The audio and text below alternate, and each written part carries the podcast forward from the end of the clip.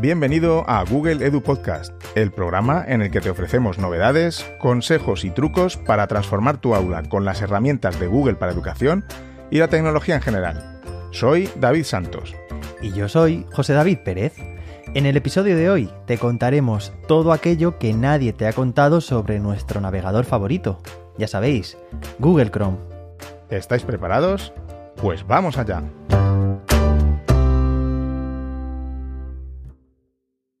Hola, ¿qué tal? Muchas gracias por estar ahí otra vez detrás de vuestros auriculares, en el coche, yendo al cole, que sé que hay muchos que nos escucháis yendo al cole. Y también con sus auriculares está ahí, que le estoy viendo, José David. ¿Qué tal, José David? ¿Cómo estás? Hola, David. Muy bien, muy bien. Contentísimo, ya sabes, por estar aquí, un episodio más contigo. Y bueno, haciendo ahora memoria, en el último episodio estuvimos, estuvimos entrevistando a Rosa fue una entrevista, bueno, que llevábamos, como comentamos, mucho tiempo esperándola y, oye, y escuchándola de nuevo, bueno, me, encanta, me encantó esa experiencia y, me encantó todo lo que nos contó y compartió con nosotros Rosa. Hombre, hombre, es que Rosa, todo lo que dice, hay que escucharla con, como dije, con libreta y, boli. Sí, sí, la verdad es que, que, nos, ha, nos ha gustado, me ha gustado también mucho ese episodio y bueno, si no lo habéis escuchado, mm, vamos, no sé qué hacéis, parad este, ir a escucharlo y luego volvéis, claro, por supuesto, que aquí os esperamos, aquí os esperamos seguro. Eso, sí, sí. Y, y David, eh, bueno, tenemos ahí que después del de Rosa, mm, aunque no hemos publicado ninguno nuevo ah, de, Google Edu Podcast, pero sí que publicamos, bueno, el, sí, el que estáis escuchando ahora mismo, ¿no? Pero eh, entre medias de esos dos episodios publicamos uno en común que no era de Google Edu Podcast precisamente. Exacto. En mi podcast Píldoras de Educación, que bueno, que entrevisté a, a, una persona muy famosa en esto del claustro virtual. pues sí. Muy famosa aquí, aquí, en, en este podcast. ¿eh? Este pues nada, y pues entrevisté a José David, claro que sí. Igual digo, si no lo habéis escuchado, bueno, yo me lo pasé fenomenal en ese episodio, José David. Mm. Lo comentamos también en, directo, en directo en, el, en la grabación de, de Píldora de Educación. Mm, súper a gusto. Todo lo que estuvimos hablando de educación, además hablamos de cosas que generalmente no hablamos, por supuesto, en este podcast. Muchas cosas sí las hablamos tú y yo, ¿no? En privado, pero otras no, otras. Mm, así que fue, la verdad es que a mí me gustó mucho la experiencia. Por supuesto, tenías que venir a Píldoras de Educación, aunque fuera en el episodio número 61, Pero bueno, ahí, ahí queda y, fenomenal. Y yo creo que ha salido una entrevista, vamos, redonda. Y además para mí, David, aparte de ser una experiencia muy agradable, eh, grabar contigo en otro, en otro podcast y más en píldoras, con todo lo que sé que, que supone para ti, todo lo que cuidas, el podcast y a tu comunidad. Eh, aparte también fue para mí un ejercicio pues de reflexión personal también sobre las preguntas que, me hacías sobre educación, sobre bueno pues sobre, sobre todo esto que, tanto te gusta hablar en píldoras de educación que guardo eh, digamos una, un punto de vista muy similar al tuyo, ya lo sabes, por eso también en parte estamos juntos en este proyecto ya casi dos años. Y, bueno, pues eh, un recorrido también, no sé, histórico eh, por, por, por mi, mi, vida profesional, podríamos decir, por mis proyectos también que me preguntaste eh, y, algunos de los proyectos de los que nunca habíamos hablado tú y yo sobre ellos y me encantó que, que, aprovecháramos también ¿no? para, para, para, que los conocieras tú también, ¿no? Con, con todo este tiempo y parece mentira, pero había todavía cosas que, que no habíamos tratado. Ya te dije, ya te dije en el episodio que a ver un arrocito cuando todo esto se pueda. me buscando sitio. Pero sí, me alegro que estuvieras cómodo y que, me, alegro que me digas todo lo que me estás diciendo, porque la verdad es que, bueno, pues eso, Píldora de Educación siempre eh, nació con ese propósito, ¿no? El de, el de, la reflexión, del que lo escucha y, por supuesto, si tengo invitados, la reflexión del invitado y la mía propia es, es fundamental. Entonces me alegro que, que me digas eso, la verdad. Pues ya sabéis todos, ahí está ese podcast, no os podéis perder, no porque sea este episodio, sino todos los episodios anteriores de Píldora de Educación, que por cierto, David, estás de enhorabuena, porque pues me parece que has tenido ahí una distinción muy, muy importante, ¿no? Bueno, bueno, pues me quedé un poco sorprendido porque me mencionaron en Twitter y, resulta que era la plataforma Evox de, de, bueno, es la, es la plataforma yo creo más grande que hay ahora mismo de podcasting, de podcast en español, ¿no? Sí. Y me mencionó como uno de los mejores podcasts eh, de educación. Y, bueno, me mencionó ahí en su página y junto con otros cuantos. Y la verdad es que, bueno, me primero me sorprendí porque, no sé, no sabía Dios si sabían que estaba por ahí o no. que tampoco, tampoco me mato en, publicitarlo, ¿no? Y bueno, pues la verdad es que, hombre, pues es una alegría, porque ya sabes, tú cómo hacemos los podcasts, ¿no? Por, por, por compartir, por este afán de, de llegar a, más personas, de ayudar y, oye, pues fenomenal. Yo, pues muy contento, claro que sí. Pues vamos, muy merecido. Eh, vamos, totalmente con todo el trabajo que haces eh, y, con todo lo que aportas también al claustro virtual, vamos, tus aportaciones en forma de podcast, David, vamos, no tienen precio. Y, y bueno, también, además, eh, estuviste, has estado en un nuevo formato, has salido también del podcast y, has grabado también, ¿no? Vídeo y has publicado en YouTube. He hecho un vídeo de YouTube, un vídeo de YouTube, no está mal ya. Bueno, un poco complementando lo, lo, que, lo que, bueno, pues lo que hemos dicho aquí sobre las novedades de, de Chrome S89, que también lo dije en beta permanente y me animé pues a grabar la pantalla de mi, de mi Chromebook y bueno, pues ahí lo, lo ofrezco. No es el medio en el que me sienta más más seguro, pero bueno, oye, es bueno salir de la zona de confort, como dices, y, y ahí está mi vídeo, no sé, mm, tengo en mente otro par de ellos, vamos a ver Vamos a ver cuándo lo saco. Claro que sí. Y bueno, José David, mm, ya hemos hablado mucho de mí, vamos a hablar de ti un poco también en esta parte, porque yo ya no digo nada de tus vídeos, pero eh, tú también estás saliendo un poco de lo habitual, sí. habitual entre comillas, ¿no? De lo que normalmente has, publicado y, y, bueno, pues eh, el último vídeo pues me ha gustado mucho y puede ser que que interesa a mucha gente. Cuéntanos. Pues sí, David, yo ya lo comentamos en el episodio anterior, pero estamos eh, terminando una temporada, en este caso un curso escolar, también un curso académico, de forma, vamos, increíble, con, mucha fuerza, pese a todo lo que ya hemos recorrido y parece que, no nos cansemos y, cada vez a más, tanto este podcast como píldoras, como hemos comentado, como tu, vídeo y, tu nuevo formato. Y yo desde que conseguí, bueno, pues ese botón de plata en, el canal de YouTube, esos 100.000 eh, 100.000 suscriptores, que por cierto, me quedé en el episodio anterior, que bueno, creo que fue en Píldora de Educación. Ahora ya, ahora ya tengo una mezcla en mi mente de que hemos Te dicho. Lo iba a decir ahora mismo, José David. Yo creo que aquí en Google Edu Podcast no, no hemos hablado de tu botón de plata, ¿eh? Eso fue en Píldora de Educación, así que. oye, hay que darte la enhorabuena mm, por, por esa distinción, porque vamos, menudo monstruo de YouTube. Yo ya no sé lo que hemos dicho en un sitio o en otro.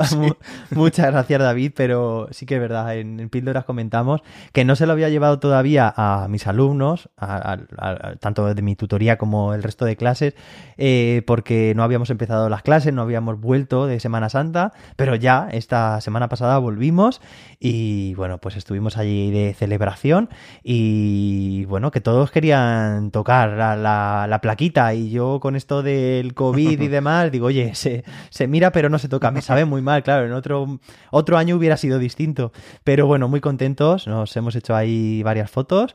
Y, bueno, nada, y desde que hice el especial de los 100.000 suscriptores también, que está en el canal de, YouTube, pues me he propuesto volcarme más eh, a, bueno, en, el canal, eh, crear nuevos vídeos o experiencias, como te comenté en Píldoras.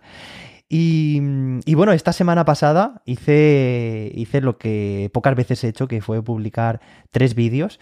Eh, uno sobre cómo crear páginas web, ¿vale? Con una herramienta además de código abierto y muy interesante, que es WordPress.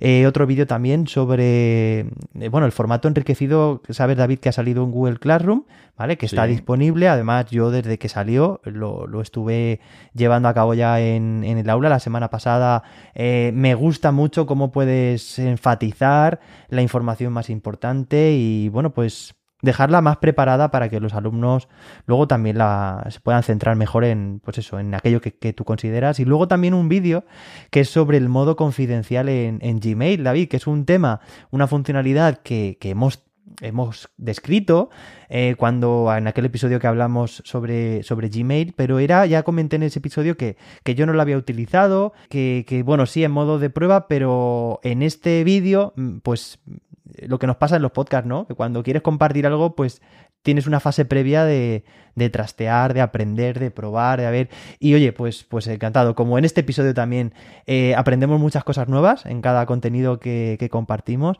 Y bueno, pues ahí está el modo confidencial para hacer que tus mensajes tus correos electrónicos y sus adjuntos se autodestruyan, como en esta serie ¿no? del inspector Gadget, pues ahí podemos hacer que se autodestruyan. Y bueno, pues eso ha pues sido un poco la semana. No está mal, no está mal. Así que, oye, desde aquí vamos a pedir un poquito, un poquito de cariño y de amor, que nos den un poquito de, de, de, de, feedback, ¿no? Y de comentarios en píldoras, en tus vídeos y, y, por supuesto, en Google Edu Podcast. ¿Y qué podría ser, no? Pues nada, pues darle a me gusta, ¿no? Básicamente, David, de retuitear y comentarnos. Exacto. Compartir, con la gente que crees que le va a gustar. Eso es muy importante, claro que sí. Y no sé, José David, yo creo que vamos a ir empezando, ¿verdad? Claro que sí, claro que sí. Vamos a empezar ya. vamos, vamos a ello. Bueno, pues ya estamos, ya hemos empezado, por lo menos aquí en España, en el tercer trimestre, mm, en todas las comunidades, ahora sí, en el episodio anterior todavía no. Y bueno, pues yo desde que volví de Semana Santa con mis alumnos, ya les he enviado pues varios vídeos, un par de vídeos para, para trabajar en casa a través de la herramienta Edpuzzle, ya la conocéis. Ya sabéis que en el vídeo podéis insertar una nota de audio al principio del mismo para, bueno, pues para, para explicar a los alumnos en qué deben centrar su atención o cómo deben trabajar ese vídeo. A continuación puede, podéis introducir preguntas de respuesta cerrada, de opción múltiple, para que puedan elegir una, para que puedan elegir varias, respuestas de verdadero y falso, las que queráis. Estas son preguntas de comprensión, ¿vale? Os aseguráis de que vuestros alumnos han comprendido o no determinados contenidos que aparecen en el vídeo. Y finalmente, en la última parte del vídeo, también podéis introducir preguntas de respuesta abierta del tipo ¿qué has aprendido en este vídeo? ¿Cómo lo puedes aplicar en tu día a día? ¿Qué es lo que más te ha costado? Al fin y al cabo, preguntas que trabajen la metacognición de los alumnos. En realidad, esto que te acabo de decir, esta secuenciación del tipo de preguntas y de elementos en un vídeo para enriquecerlo, es completamente libre. Son solo unas recomendaciones que, te damos y que, bueno, y que de hecho aparecen también como tal en la certificación de Edpuzzle Coach que podéis hacer de forma completamente gratuita. Os dejamos el enlace en las notas del, episodio, no os la perdáis, están completamente en español y recordad que Rosa dijo que próximamente vendrían más certificaciones, así que os animamos a que hagáis esta lo antes posible para que cuando salgan las siguientes estéis preparados para hacerlas. Sí, y además, bueno, aparte de esa de, de Puzzle Coach, hay otras tres más eh, que puedes acceder. Eh, la de Puzzle nivel 1, Mm, para, pues eso, para profes que están empezando, ¿no? Con Edpuzzle. Eh, también Edpuzzle con Google Classroom, nivel 1 también, comenzando con, esta integración con Google Classroom. Y, el, y Edpuzzle nivel 2, mm, pues, para profes que ya han estado un poco cacharreando la herramienta y, y quieren un poquito más. Así que bueno, no dejes de hacer ninguna de estas certificaciones que son gratis y en español y estate atento a todos los, webinars que se van programando de vez en cuando. Eso es. Y ya sabéis que esta herramienta nos aporta, a través del modelo Flip Classroom de clase invertida, nos aporta ahorrar mucho tiempo, ese, bueno, esa productividad, esa gestión de, los recursos que tenemos, poder aprovecharla, optimizarla y hacer que el tiempo de clase luego pues lo podamos, podamos sacarle más partido. Además, os dejamos en las notas del episodio eh, mi canal de, de Mateflip en Edpuzzle. Es decir, es mi perfil, ¿no? En la plataforma para que podáis ver todos los vídeos que envío a mis alumnos, incluso también podáis reutilizarlos y modificarlos.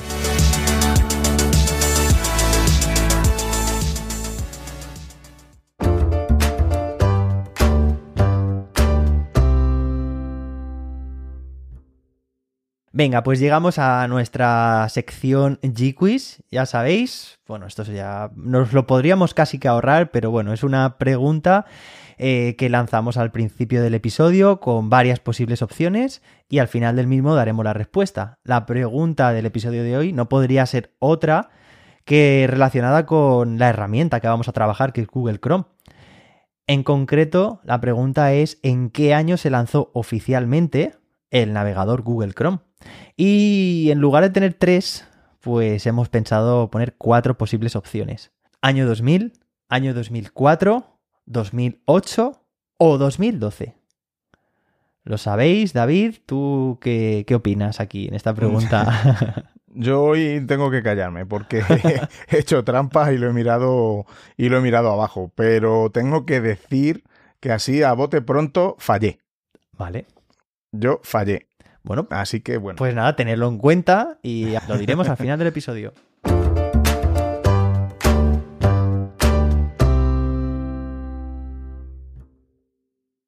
Y llegamos a la sección de novedades que José David hemos estado un tiempo sin hacer por diversos motivos. Sí. Pero, pero bueno, tenemos, tenemos muchas. Lo único que, bueno, vamos a, vamos a, a concretar un poquito. Y la primera que te traemos hoy es que Google ha anunciado la fecha de su super evento, mm, no de educación, sino en general, el de desarrolladores, ¿no? Eh, Sí. que se llama Google I.O., que supongo que es I.O. 2021, eh, que por supuesto será eh, en formato virtual. Y, y bueno, que su última edición se celebró en 2019, el año pasado no, no hubo. Y ya se publicó en las redes sociales un puzzle mm, como para animar a los usuarios a descubrir de, de qué se trataba, ¿no? Y bueno, al resolver el acertijo que, que te dan, aparece en la pantalla el anuncio de la fecha de Google I.O. o I.O. 2021, que será del 18 al 20 de mayo. Eh, como decimos, es online, gratuito para todo el mundo. Así que hay que registrarse. Yo ya lo he hecho, José David, tú. Yo también, yo también, vamos. Sí, vamos a estar atentos a, a las novedades Sí. que, que nos traigan, que siempre son muy interesantes. Y bueno, por supuesto, dejamos el enlace para el registro en las notas del episodio. Y bueno, para que puedas tener acceso a talleres, al chat, a las sesiones de preguntas y respuestas, eh, bueno, y contenido personalizado como distintas insignias de perfil de desarrollador, novedades en los productos de la compañía, pues por ejemplo como el asistente de Google, eh, Google Fotos, Maps, Drive y bueno, y, y más. Así que este año no se espera el anuncio de, de ningún nuevo dispositivo, no sabemos, pero estaremos atentos si hay algún Pixel que para el otoño, bueno, veremos, veremos lo que, lo que nos anuncian. Claro que sí. Pues genial, estaremos muy atentos para traeros además aquí al podcast todas las novedades que, que nos puedan interesar. Y bueno, siguiendo con novedades, ya comentamos hace unos, unos cuantos episodios, ¿no? Que, que lo que era G Suite for Education se transformaba en Google Workspace for Education, que había cuatro ediciones, pero en su momento solo estaban disponibles, eh, digamos, la primera y la última, que, que eran pues la Fundamentals y la Google Workspace for Education Plus. Pero ahora ya están disponibles las otras dos, ya sabéis, la Standard y la de Teaching and Learning Upgrade.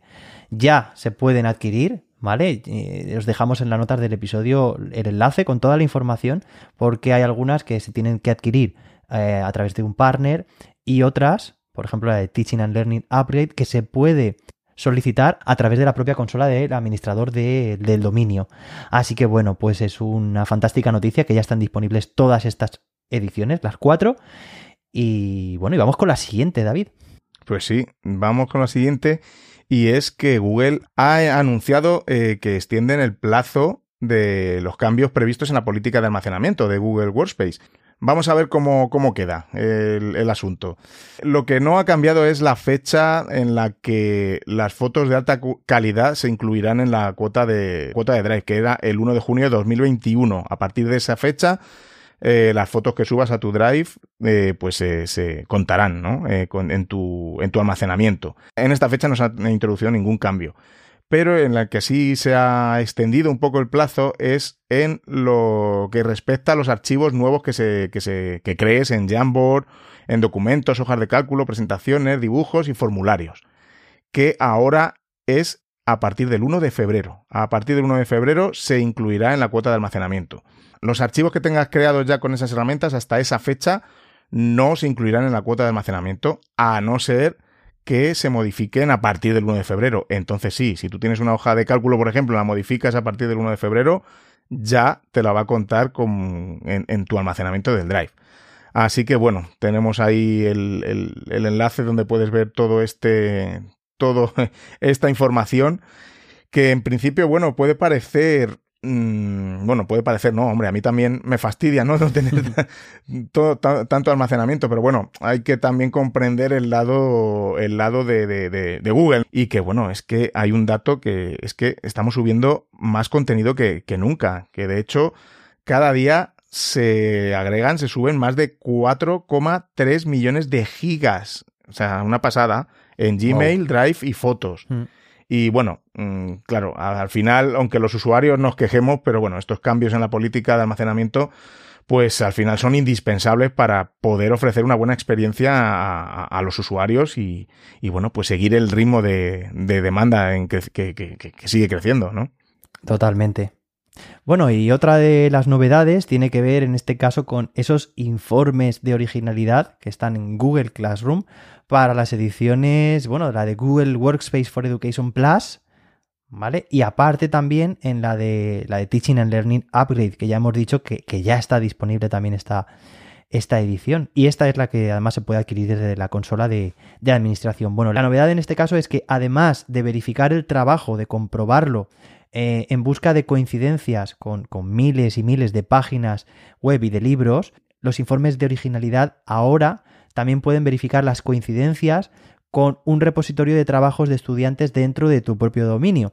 Es decir, que antes lo que se podía hacer era que, tus alumnos te envían un trabajo y tú sabías, y ellos también, qué porcentaje de, de, ese trabajo era original, es decir, no era copiado y pegado de una página web, pero ahora también se pueden hacer o buscar coincidencias y similitudes entre los propios trabajos de los alumnos. Lo que son las coincidencias entre pares, que llaman, entre, entre pares quiere decir entre, entre trabajos de, alumnos. Entonces, bueno, pues esto nos, brinda y también a los alumnos un abanico de o una información mucho más, mucho más rica y, y más precisa.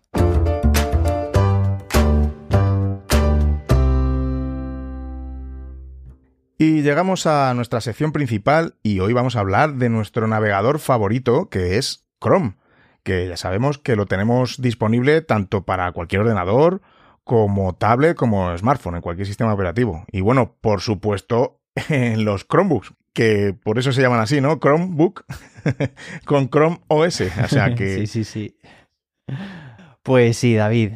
Eh, vamos a, vamos a hablar sobre este navegador. Y bueno, vamos a hacer primero una descripción un poco así general y luego ya entraremos en detalles. En primer lugar, pues algunas cosas que podemos hacer en este navegador, en Chrome, es activar la sincronización. Bueno, básicamente es que eh, cuando inicia sesión en el navegador, ¿vale? Te da la opción de activar la sincronización y con ella básicamente vas a poder guardar y sincronizar pues los marcadores, el historial, las contraseñas y en general la, configuración de tu cuenta de Google. Entonces, bueno, pues de esta forma vas a poder acceder a, todos estos elementos desde cualquier otro dispositivo. Esto es fantástico porque al final ya es como que eh, el dispositivo casi que se hace transparente. Tú estás utilizando lo que necesitas o tienes a mano en ese momento, eh, pero sin preocuparte de, toda esta, de todos estos elementos que son tan útiles, ¿no? Los marcadores, la configuración, las contraseñas, etcétera. Para mí muy importante esto de sincronizar, así te vamos, si es un ordenador o un dispositivo de confianza, claro. Y luego, bueno, en este sentido, mm, también podemos configurar Chrome para que varios usuarios lo utilicen en el mismo dispositivo. O cuando tienes varias cuentas eh, distintas, como una personal de Gmail y la, del, y la del cole, por ejemplo. Y cada una de sus cuentas, pues mm, puede tener su configuración, sus marcadores y sus temas propios, ¿no? Y si tienes varias cuentas, puedes utilizar los perfiles de Chrome para mantener los marcadores, las extensiones, las opciones de configuración por separado, etcétera. Recordemos que la mejor opción para cambiar de cuenta no es en la misma cuenta, digamos, en donde viene tu foto al lado del logo de Google Workspace, sino un poquito más arriba en la barra de herramientas, al lado de, los tres puntitos del Snowman. Ahí tenemos eh, la, posibilidad de añadir varias, varias cuentas. Entonces, una vez que lo tengamos configurada, cada vez que elijamos una, una cuenta, eh, se va a abrir una ventana nueva con, con, la configuración de esa cuenta mm, aparte de, de, de, la otra que, que, tuvieras abierta. Y bueno, esto va a evitar conflictos de, de que abres una mm, el drive y te sale la otra cuenta que no querías, eh, tienes tus contraseñas, etcétera, ¿no? Entonces, esa es la mejor forma. Sí, sí, sí. Vamos, yo antes de, eh, cuando no conocía, crear perfiles, vamos, tenía un lío entre cuentas. Además que David, tú y yo tenemos, no sé, yo ahora si despliego los perfiles puedo tener como 20 perfiles distintos abiertos o más en, en, mi navegador. Y era un lío, un completo caos ir pasando de una cuenta a otra de esa forma que, que tú habías dicho al principio. Si lo haces a través de los perfiles, todo toda la sesión quedará completamente separada, aislada una de otra y no tendrás esos conflictos que hemos comentado. Así que, bueno, pues os animamos a que lo probéis. Más cosas, bueno, pues que puedes personalizar Chrome con extensiones y temas. Esto ya lo sabéis, lo hemos comentado muchas veces. Entráis en la Chrome Web Store y allí encontraréis pues tanto extensiones, filtrarlas, podéis por, por, muchas categorías, por, por educación, productividad, accesibilidad social, comunicación, un montón de categorías. Y ya sabéis que con las extensiones podéis añadir funcionalidades nuevas a vuestro navegador y también eh, insertar nuevos temas, es decir, modificar la apariencia por completo de, vuestro navegador. Lo comento en el, en el, episodio que acabo de publicar de beta permanente sobre, sobre Chrome, que algunas extensiones que me hacen eh, usar de una manera más eficiente y productiva ¿no? el, el navegador. Yo tengo, yo tengo muchas, pero bueno. Yo, yo también, yo también tengo unas cuantas. Eh, también voy revisando y desinstalando las que no voy utilizando. Mm, sabéis que se pueden pinear también para que aparezcan en la, en la barra de, de Chrome o que, o que estén ocultas, ¿vale? Tener en cuenta también que las extensiones ocupan, bueno, por lo menos recursos, ¿no? Nos, están consumiendo memoria por estar ahí en segundo plano y tenemos que ser muy selectivos con ella. Podemos hacer, yo creo, José David, un episodio solo dedicado a extensiones y lo que, y, lo que nos supone su uso, ¿verdad? Pues mira, muy buena idea, ¿eh? Apuntada queda. y a ver si podemos hacerlo, claro que sí, porque estoy pensando, David, eh, conforme las estás diciendo tú también, en la cantidad de extensiones que en el último año he probado, muchas referidas a, extender las funcionalidades de, Google Meet, pues aquellas extensiones de, del Grid View, de poder ver a todos los asistentes en pantalla al mismo tiempo, la de efectos especiales, también otra la de reactions, reacciones para, poder poner emojis en, durante la sesión de, videoconferencia y que como me estoy dando cuenta cómo todas estas extensiones que hace unos meses se, se utilizaban, pues las extensiones además salían súper rápido por parte de, terceros para, para poder eh, cubrir esas necesidades que se encontraban, que nos encontrábamos los, docentes, sobre todo en, educación, y, que como Google eh, ha ido supliendo, digamos, ha ido mm, sustituyendo e implementando de forma nativa todas esas nuevas funcionalidades y cómo la mayoría ya están integradas y las que no vienen de camino, que las, anunciamos, vienen, vamos, en los próximos meses están, están todas ellas. Vienen muchas novedades en Google Meet y, bueno, ha sido una de las herramientas con más extensiones en los últimos meses. Sí. También, sí. Pues por eso que estás diciendo, David, es muy importante lo que has dicho tú antes, el de vez en cuando revisar las extensiones y ir eliminando y desinstalando para, para, bueno, porque no te consuma ahí los recursos. Que por cierto, tengo aquí un dato, José David, que no sé si sabías, lo he dicho en beta permanente. Mm, eh, ya sabemos que Chrome eh, es criticado eh, muchas veces por porque consume muchos recursos, ¿no? En, en, Chromebook no, claro, Chromebook pues, es, es, es, lo que hay, es ideal, ¿no? Funciona muy bien pero siempre se ha criticado el, el, consumo de recursos y si estás, por ejemplo, en un portátil, pues la, la, pues que te drena la batería, ¿no? Pues eso también lo ha mejorado Google en una noticia que vi hace un poco, hace nada, hace unos días, y que ha mejorado, por ejemplo, el, el, el consumo de la CPU en un 35% ha mejorado el, el navegador Chrome y un 65% el gasto de batería en, en, los dispositivos. O sea que, bueno, que, era una parte importante, que sí que es cierto que cuando abres Chrome mm, te come más recursos, pero, pero ha mejorado bastante. Mm, como te digo, lo he leído hace, hace nada. Qué bien, qué buena noticia, genial. Pues, pues muy bien, porque vamos, yo creo que me pasa como a ti, David, que acostumbramos, yo por lo menos acostumbro a tener eh, bastantes pestañas, ventanas, perfiles abiertos. En diferentes escritorios. Vamos, al final yo no sé los que puedo tener abiertos y mira que tengo ahí en, en mi mente eh, la tarea de, ir cerrando todo aquello que no, que no necesiten. Y luego tienes tantas ventanas abiertas que, que, que, también yo abro muchas veces y uso mucho la navegación en privado. Sí. Eh, me gusta, me gusta. Bueno, ahora ya lo hemos dicho, me suena mucho que lo hemos Sí, dicho. Seguro. Pero vamos, si no quieres que, que Chrome registre el contenido que visitas ni el que descargas, pues puedes navegar por la, por la web de forma privada con el modo incógnito. Eso es. Es muy fácil eh, invocarlo al, al usar la combinación de teclas mayúsculas control N o mayúsculas comando N si estás en un Mac. O si no, también en los Sí. tres puntitos que viene allí el eh, nueva ventana de incógnito, lo abres y ya está. Yo lo uso mucho, José David, por ejemplo, en, cuando voy al, al- en, mi- en mi cole, cuando voy al, al ordenador de la sala de profesores y quiero abrir mi, mi cuenta, no uso otro de los perfiles, que hay ahí 8000 perfiles de profesores, me voy a una cuenta, a, a una nueva ventana de incógnito, abro mi perfil, mm, hago lo que tenga que hacer y lo vuelvo a, a- a cerrar y vamos, que no hace falta ni cerrar sesión. Eso es. Y también lo uso para, para probar mm, enlaces, ¿no? Para ver si se ven bien o si vas a enviar un formulario. Como no Sí. estás eh, registrado con tu sesión, pues eh, viene fenomenal. Que yo creo que tú también lo usas en ese sentido. Siempre, sí, sí, sí, te lo iba a comentar antes de enviar un enlace a alguien o compartírselo, pues bueno, me aseguro de que la privacidad está configurada correctamente en una ventana de incógnito. Y como ha dicho David, combinación de teclas, bueno, vamos a comentar a lo largo de este episodio unas cuantas.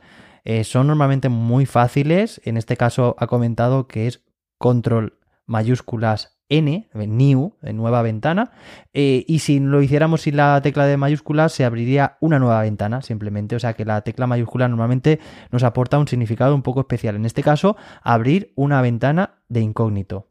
También, otra de las cosas que podemos hacer en Chrome es cambiar el color y el tema. Eso lo hemos comentado antes, ¿vale? Sin necesidad de ir a la Chrome Web Store.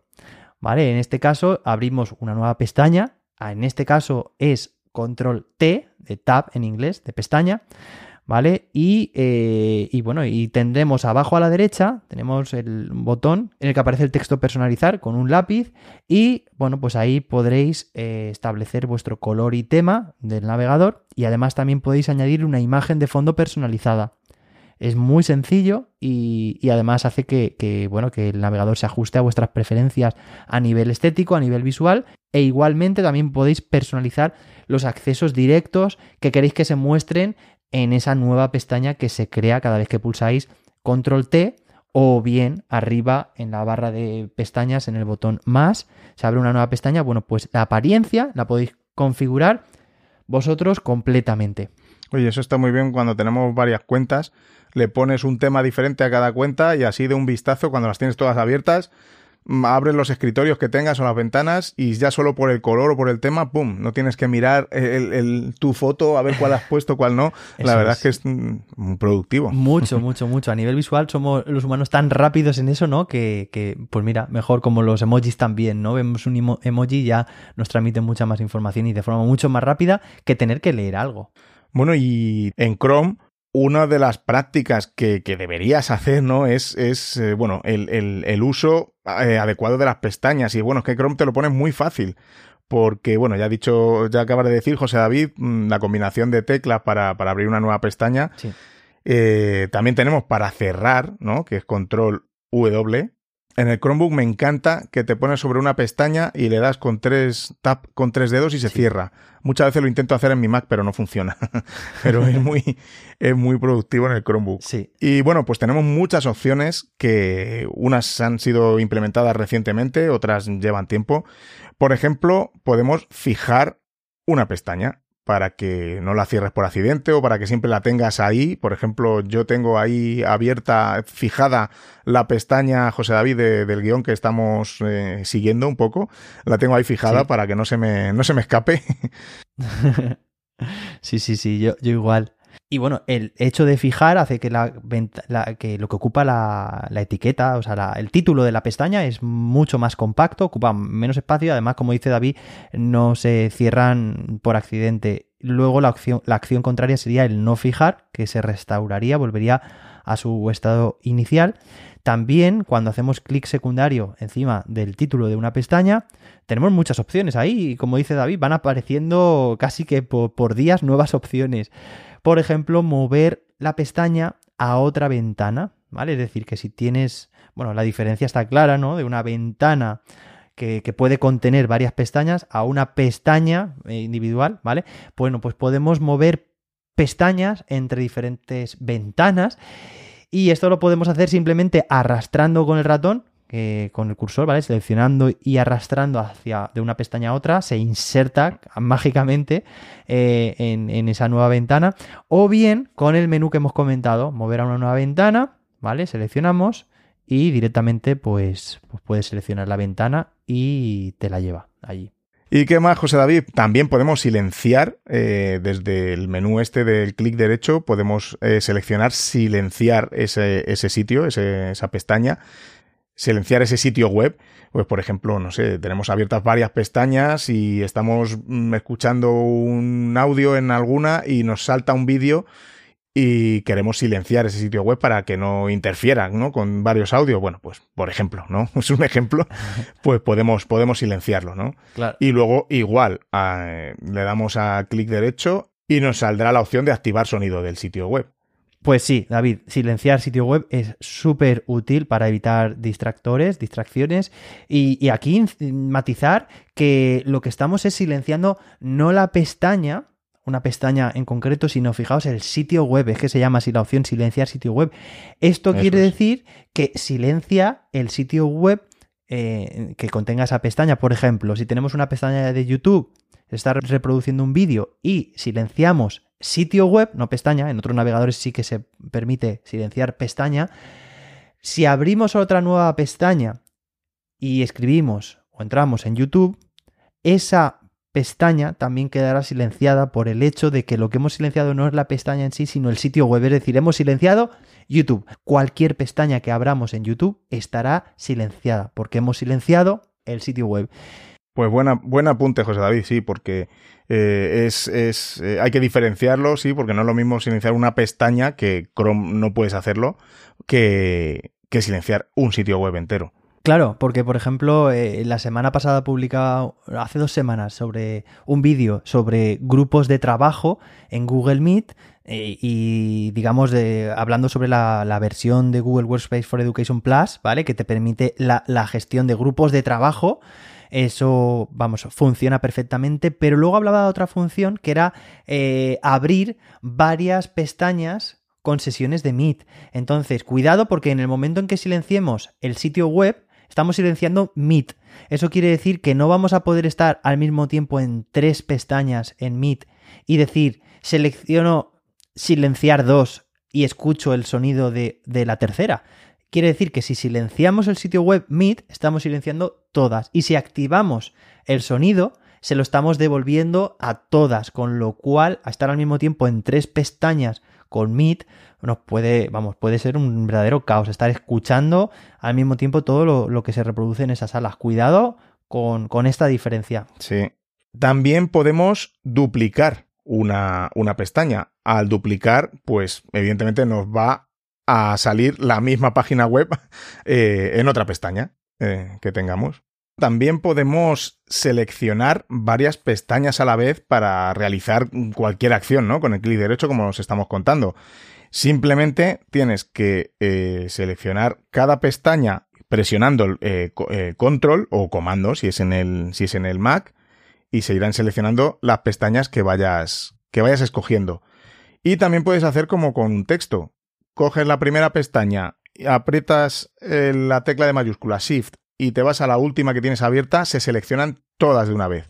También para realizar pues acciones con, con ella como las que vamos a ver ahora, José David. Sí, sí, sí, sí. Y además esta funcionalidad, David, yo la he aprendido recientemente y me parece súper productiva. No la sabía. No la sabía antes de comenzar el episodio, lo, admito. Esta no la sabía. Pues está genial. Vamos, nos va a ahorrar mucho y nos va a optimizar mucho nuestro flujo de trabajo cuando tengamos que gestionar diferentes pestañas. ¿Qué más opciones tenemos? Como dice David, agrupar pestañas. Esta es una funcionalidad relativamente reciente. Tiene, nada, muy pocos meses y nos permite igual, ¿eh? todo esto con el botón secundario, el botón derecho encima del título de la pestaña, agrupar pestañas asignando un nombre y un color. De manera que estas pestañas que agrupemos, por ejemplo, pues no sé, tienes varias pestañas abiertas eh, sobre, pues no sé, sobre eh, una tarea de evaluación que estás haciendo a, tus alumnos y tienes un formulario, una hoja de cálculo, tienes un documento, todas las puedes agrupar con, bajo el nombre de evaluación y asignándoles un color y digamos que puedes eh, moverlas todas juntas, puedes eh, ocultarlas, ¿vale? Como plegarlas o desplegarlas al mismo tiempo. Y es una forma de gestionar las pestañas de, forma eso, organizadas por, por grupos, ¿vale? La, única pega que tiene es que estos grupos eh, no se guardan, es decir, si, si cierras un grupo, mm, como que no hay constancia de, ese grupo que, que habías abierto para poder restaurarlo, por ejemplo, ¿no? Pero bueno, no es el uso tampoco, es como el trabajo que estás haciendo en ese momento, pues lo, no sé, lo, agrupas de forma esporádica y luego, pues nada, te sirve para, para esa sesión de trabajo. Yo esto lo he aprendido también. Y por cierto, si estáis, si tenéis varias pestañas abiertas, ¿vale? Y hacéis clic, como estamos diciendo con el botón secundario, eh, encontraréis la opción también de cerrar pestañas a la derecha. Eso quiere decir que si presionáis ese botón va a cerrar todas las pestañas que haya hacia la derecha todas las que hayas abierto a continuación. Esto es como, a ver, tiene mucho sentido, porque es como que has estado haciendo una tarea, ¿no? Abriendo pestañas, pues bueno, en, principio, David, yo creo que cuanto más hacia la derecha está una pestaña es como que la has abierto más recientemente, ¿no? Y probablemente pues sea algo que vayas a consultar y luego cerrar. En este caso, lo que te hace es cerrar todas las pestañas que haya hacia la derecha en la, vamos, en, la parte de pestañas del navegador, todas las más recientes en principio.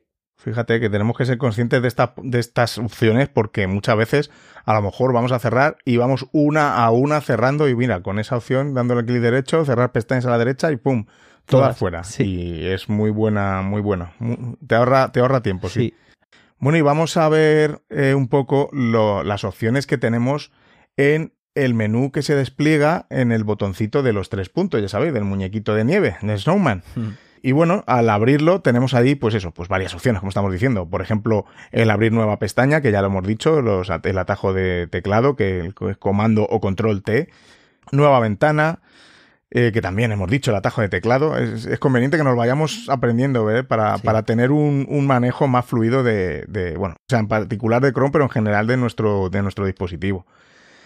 Eh, la nueva ventana de incógnito, que también hemos, hemos hablado de ella. También podemos acceder al historial de navegación. Y en el historial también eh, nos va a salir cualquier dispositivo que tengamos eh, conectado con nuestra cuenta.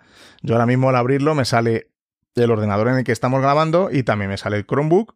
Chromebook, incluso también, pues te pueden aparecer, a mí me aparecen aquí dispositivos móviles y, y, cerrado recientemente, evidentemente, sí, en el propio dispositivo. ¿Qué más tenemos? Pues descargas. Tenemos también el, siguiente menú es el de descargas.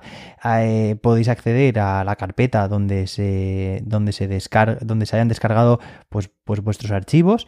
Y importante aquí es que podemos también eh, configurar la carpeta la ubicación donde irán a parar las descargas, ¿vale? Esto es muy fácil, pero que sepáis que se puede configurar en el botón de los tres puntos, configuración, y eh, sí que hay que ir a configuración avanzada, os vais a descargas y ahí encontraréis la, opción de cambiar, bueno, pues elegís la carpeta donde queráis, ¿vale? Incluso se puede también, David, eh, yo sé que, esto tú lo sabes, seleccionar la opción de preguntar dónde se guardará cada archivo antes de descargarlo. Es decir, que no hay una carpeta eh, predeterminada, sino que en cada vez que tú intentes descargar un archivo, te preguntará dónde quieres descargarlo.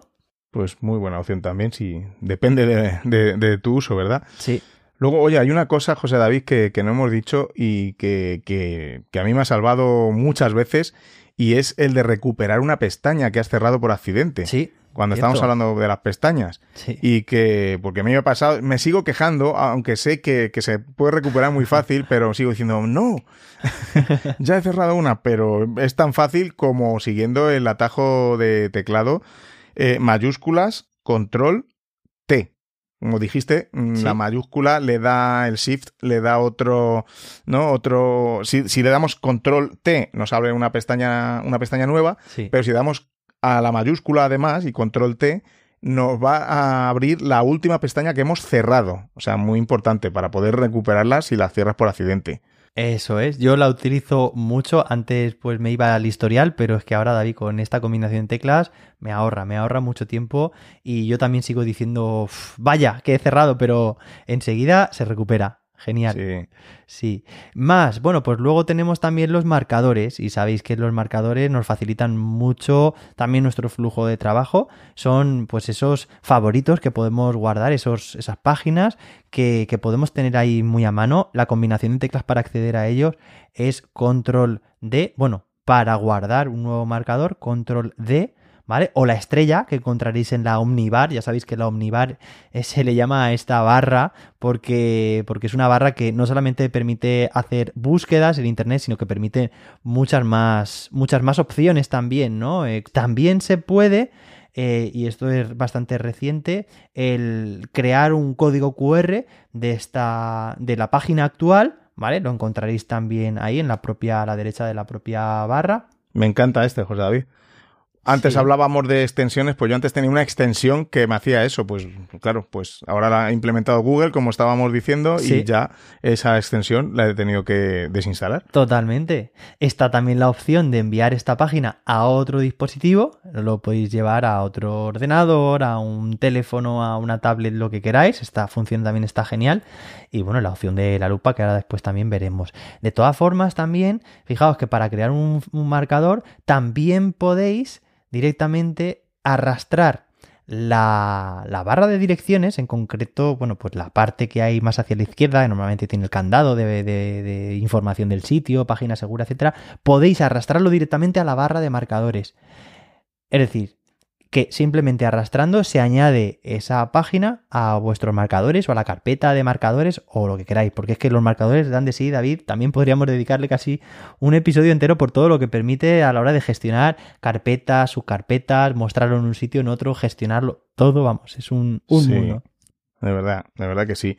Y bueno, también podemos hacer zoom, que esto lo uso mucho en clase porque la pizarra digital parece que se ve al, tamaño completo, se ve adecuadamente, pero no, muchas veces tienes que darle al zoom y lo podemos hacer desde, desde el menú que os hemos dicho, de los tres puntitos, o mucho más fácil darle a control más para hacer zoom y control menos para reducir el tamaño de, de la pantalla.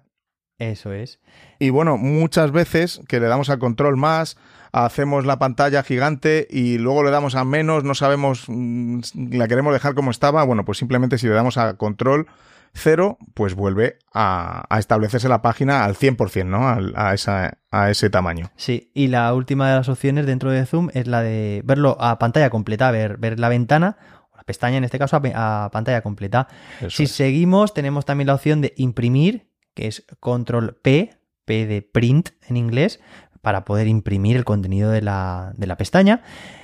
Luego también tenemos la opción de buscar, control F, ¿vale? Todo lo que estamos diciendo control, pues es comando en Mac, ya sabéis, control F de find en inglés, buscar, y decir que cuando hacemos control F en una página, ya sabéis que eh, encuentra todas las coincidencias eh, del texto que introduzcamos y podemos ir pasando entre las siguientes o las anteriores.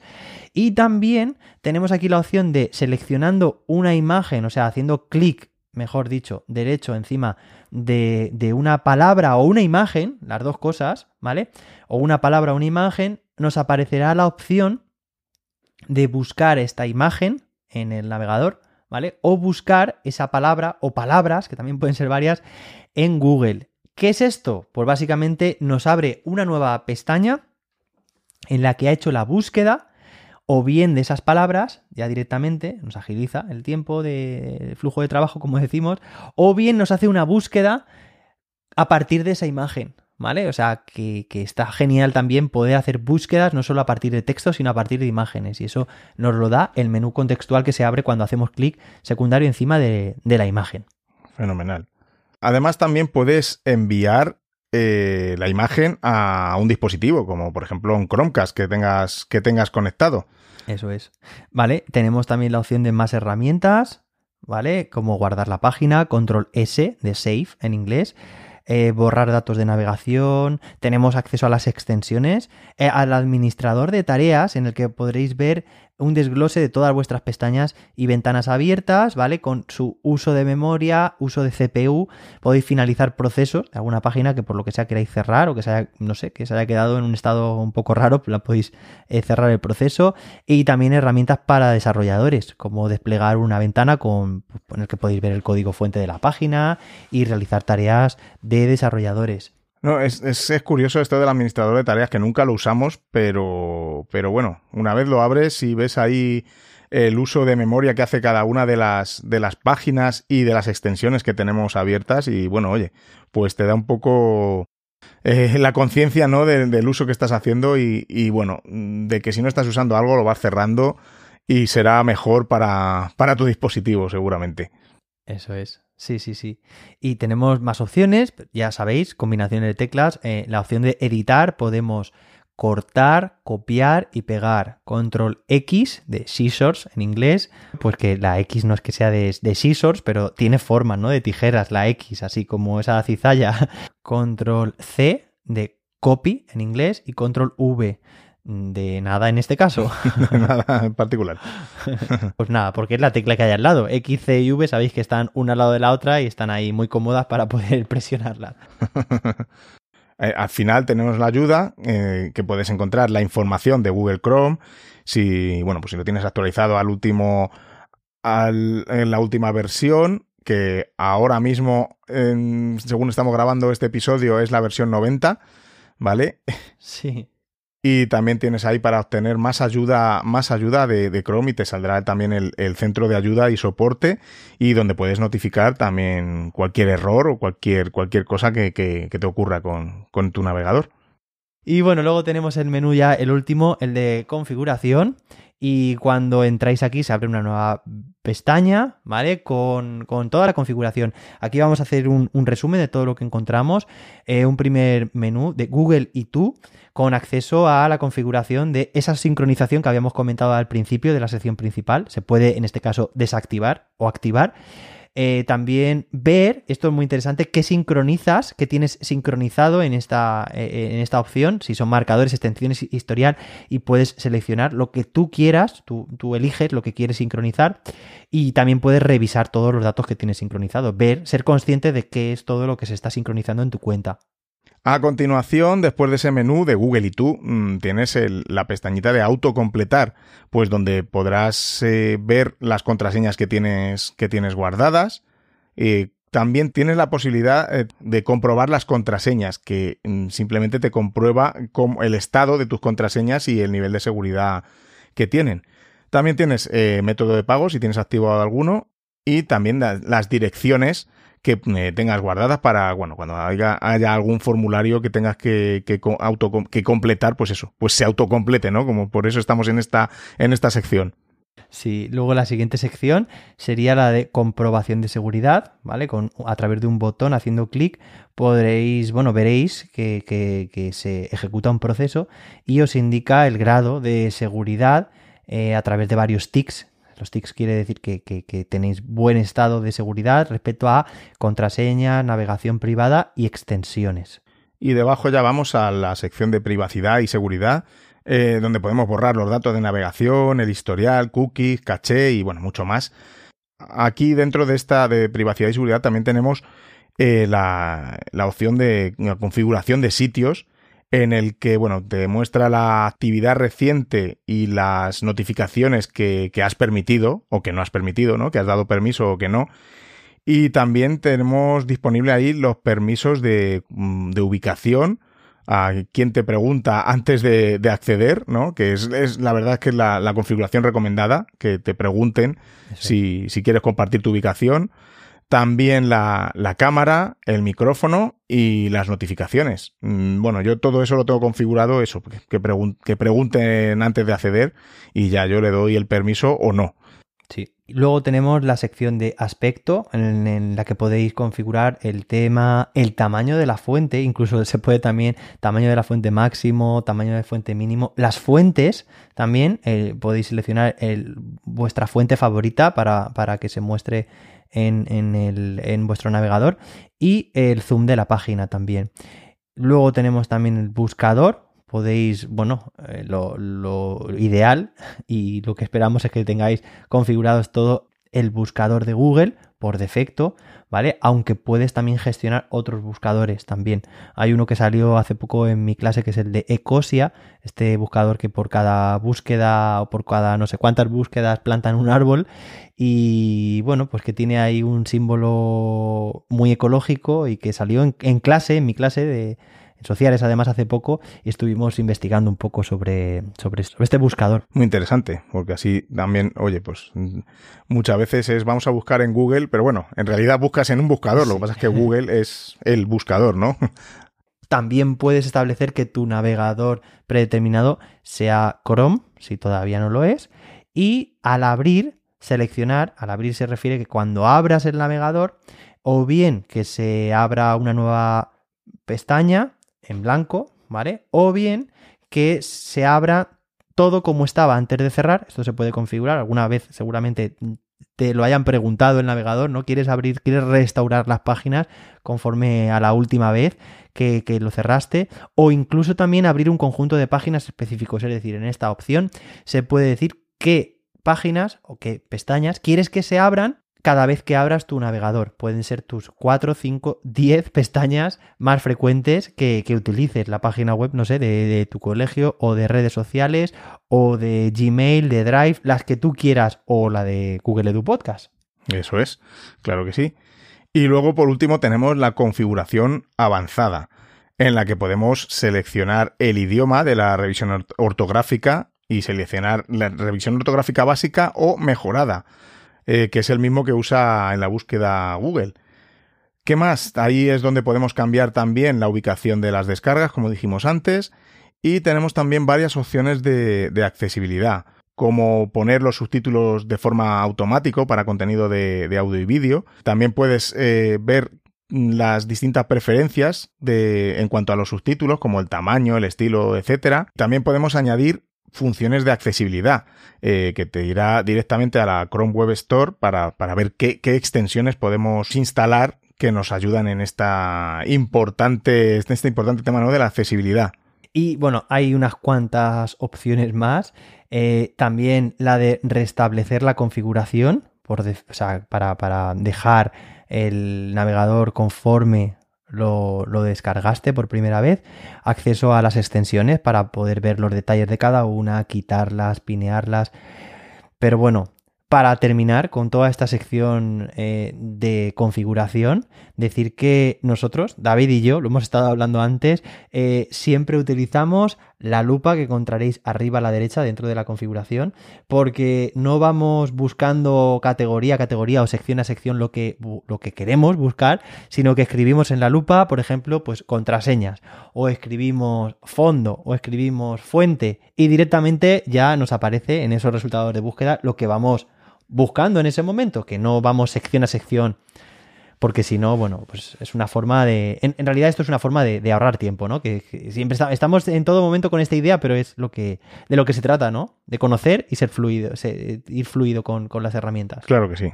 Pues fenomenal. Oye, yo creo que ya ha quedado una, un, un episodio completo sobre, sobre Chrome. Y bueno, y, aún así nos dejamos cosas en el tintero, José David. Pues sí, seguro que algunas, algunos detalles nos, estamos dejando, pero bueno, hemos intentado hacer una, revisión eh, lo más completa posible dentro del formato de, este podcast para que, bueno, para que conozcáis eh, seguro que alguna nueva opción que, que no conocíais. O esperemos. Seguro, seguro, ya no lo diréis.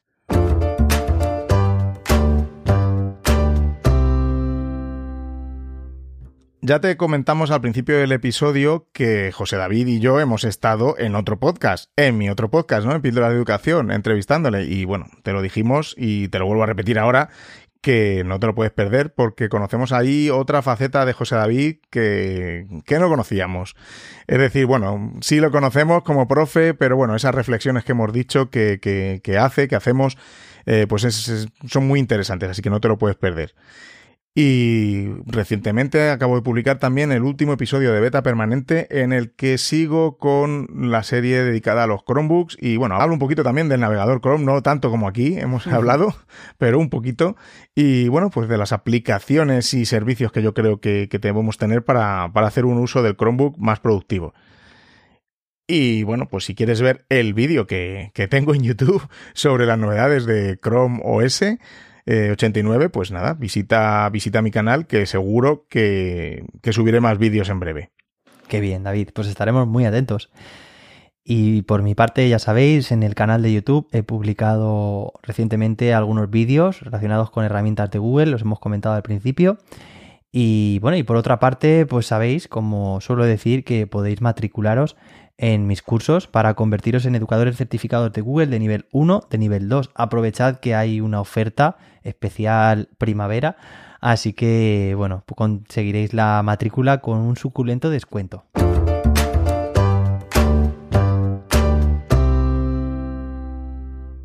Y ahora sí, llegamos a la sección de G-Quiz. Ahora diremos la respuesta a la pregunta que habíamos formulado al principio. ¿En qué año se lanzó oficialmente el navegador Chrome?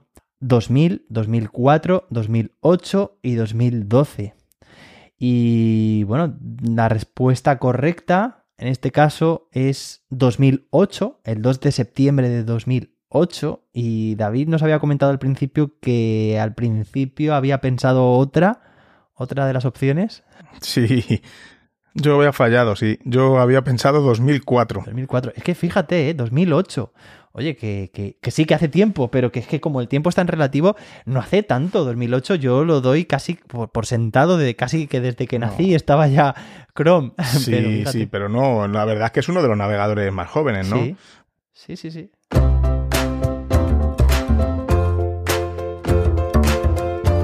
Bueno, pues ya sí que damos por finalizado el episodio de hoy. Espero que os haya sido de utilidad y que bueno, que hayáis tomado nota de ciertas cosas que no conocíais de, Chrome. Esperemos que, eso, que haya sido útil y lo hayáis disfrutado tanto como nosotros. Ya sabéis que podéis seguirnos en Twitter y en Instagram como arroba google-podcast. Y también podéis ir a nuestro blog googleedupodcast.com, donde podéis encontrar también las notas del episodio, claro. Sí, a David, además, podéis encontrarle y seguirle en tanto en Twitter como en Instagram en arroba davidsantos-a y a mí como arroba serendipium. Nos volvemos a escuchar dentro de dos lunes, ya sabéis. Que tengáis una feliz semana. Y que Google te acompañe.